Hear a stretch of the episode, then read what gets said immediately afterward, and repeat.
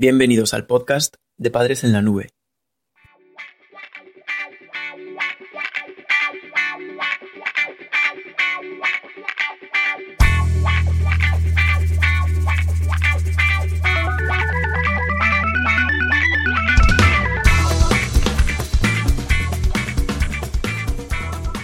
Hola madres y padres en la nube.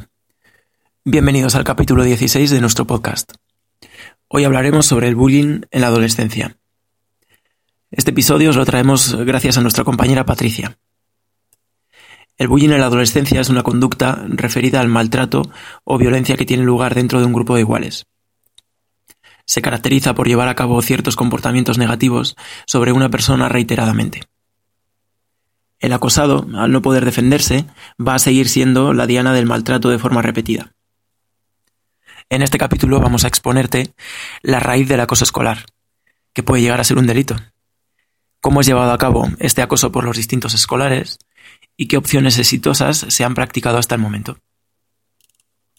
En primer lugar, vamos a hablar sobre cómo el bullying en la adolescencia no es nuevo, pero que realmente sí que constituye un delito y es un fenómeno de preocupante actualidad.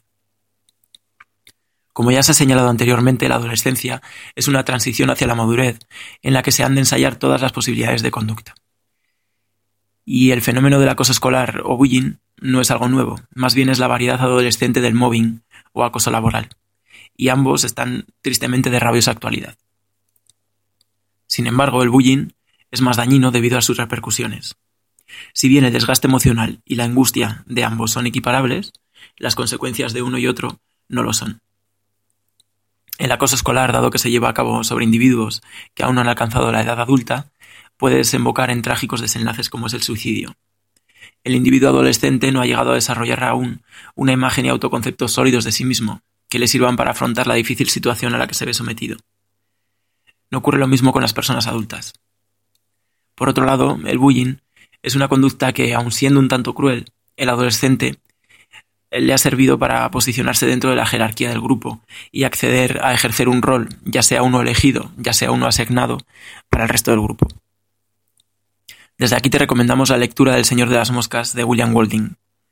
No se trata en el libro realmente sobre el acoso escolar en absoluto, pero sí que se trata de las relaciones sociales que se han establecido en un grupo de adolescentes naufragados. En segundo lugar, vamos a analizar el elenco de actores y el papel que interpretan dentro del teatro del bullying en la adolescencia. En las situaciones típicas de bullying en adolescentes podemos distinguir siete actores diferentes. En primer lugar tenemos el agresor. Es el actor que inicia el acoso y dirige a otros para que continúen con las agresiones. En segundo tenemos a la víctima, que es el segundo protagonista, que es el que sufre el acoso. Es elegido o elegida normalmente por su incapacidad para defenderse ser nuevo en un colegio o no ser aceptado por cualquier cuestión, como ser más rico o más pobre que los demás, o más listo o más torpe, cualquiera de ellas es posible. El tercer personaje es el seguidor de la agresión. Si bien no inicia la conducta de acoso, sí ejerce un rol activo. Se puede decir que es el apoyo fundamental del agresor. En cuarto lugar tenemos el seguidor pasivo, que es un actor que no se involucra directamente en las conductas de acoso, pero sí que las apoya. Este personaje no se encarga quizá de insultar o robar cosas a la víctima, pero sí va a colaborar a la hora de hacerle el vacío. En quinto lugar tenemos el testigo no implicado. Es un papel que ejerce un gran número de personas y es en este o estos personajes donde se puede intervenir con mayor probabilidad de éxito y eficacia. En sexto lugar está el posible defensor. A este actor le molesta lo que ve pero no hace nada. Y por último, nuestro séptimo actor es el defensor de la víctima, que es un actor que ante el acoso sí que se implica en la defensa de la misma, por lo que en ciertas ocasiones también pasa a ser objeto de acoso y maltrato. En cuanto a las posibles formas en las que se puede ejercer el maltrato, vemos que son muy diversas, pero que se caracterizan por su reiteración y cerrazón sobre la víctima. Pueden ir desde el uso de motes o insultos a sustraerle a la víctima objetos que le son necesarios, libros de texto, eh, llevar a cabo bromas pesadas, como ridiculizarle en público, etc. Incluso llegar a propinarle auténticas palizas que hacen del bullying en la adolescencia una amenaza real para tu hijo. Además, la proliferación de dispositivos electrónicos ha dado pie a un nuevo y más desgarrador tipo de acoso, el ciberacoso. Desde este tipo de dispositivos se pueden grabar imágenes que al instante se suben a las redes sociales. Y gracias a estas nuevas tecnologías los acosadores cuentan ya con un medio muy eficaz para humillar a la víctima de manera expansiva en tiempo y espacio virtuales, consiguiendo un daño aún de mayor calado. Decía Jeffrey Benjamin, nunca llegarás a un terreno más alto si siempre estás empujando a la gente hacia abajo. Según la Organización Mundial Save the Children, en España el 9,3% de las personas adolescentes sufren este tipo de violencia. Uno de cada diez alumnos dice haber sido víctima de acoso. Un tercio reconoce haber agredido físicamente a un compañero en los dos últimos meses y la mitad, al menos, admite haber insultado a algún compañero. Pero hay diferencias entre géneros. El caso de las chicas es más grave que el de los chicos. Se ha encontrado que existe un mayor número de víctimas entre las chicas y, por contra, existe un mayor número de agresores entre los chicos. Además, también hay diferencias en la forma de afrontar el bullying. Mientras que las chicas tienden a pedir ayuda, los chicos responden a la violencia del acoso que sufren con más violencia. En tercer lugar, vamos a ver hasta cuándo dura el acoso. ¿Cuál es su kriptonita? Es difícil saber cuándo o cómo acabar con una situación de acoso, ya que depende de cada caso.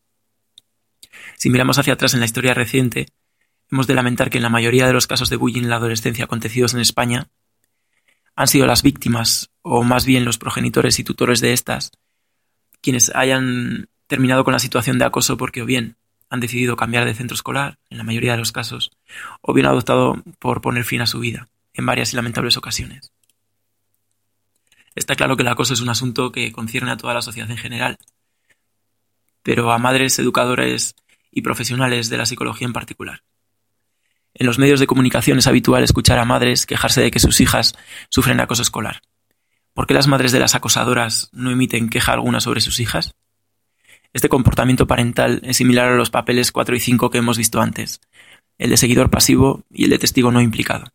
Y desde luego, ambos son muy negativos a la hora de extinguir conductas inapropiadas como se pretende en este caso.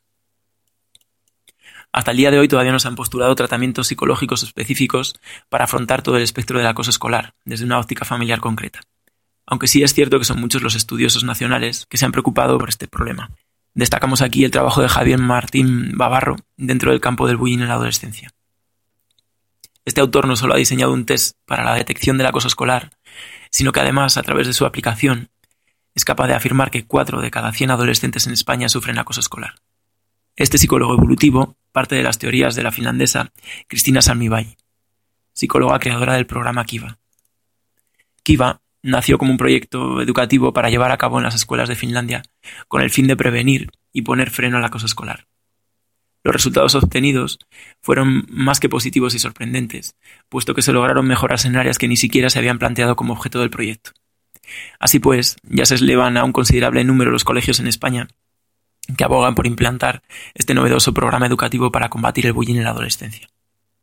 Esperamos que este podcast te haya servido para mejorar tus habilidades como padre o madre. Recuerda que accediendo al artículo en nuestra página web podrás realizar un sencillo test para ver si has entendido el contenido. Haciéndolo obtendrás puntos de usuario para conseguir cursos gratuitos y ventajas exclusivas. Además tienes un vídeo resumen y una completa bibliografía sobre el tema si quieres ampliar información o consultar las fuentes que hemos utilizado. Gracias por escucharnos. No te pierdas el próximo episodio del podcast de Padres en la Nube.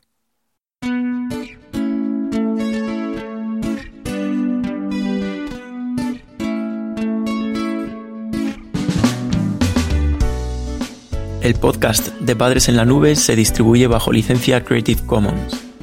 Puedes copiar, distribuir, promocionar y compartir este podcast siempre que menciones el nombre del autor y lo distribuyas con una licencia igual a la que regula la obra original.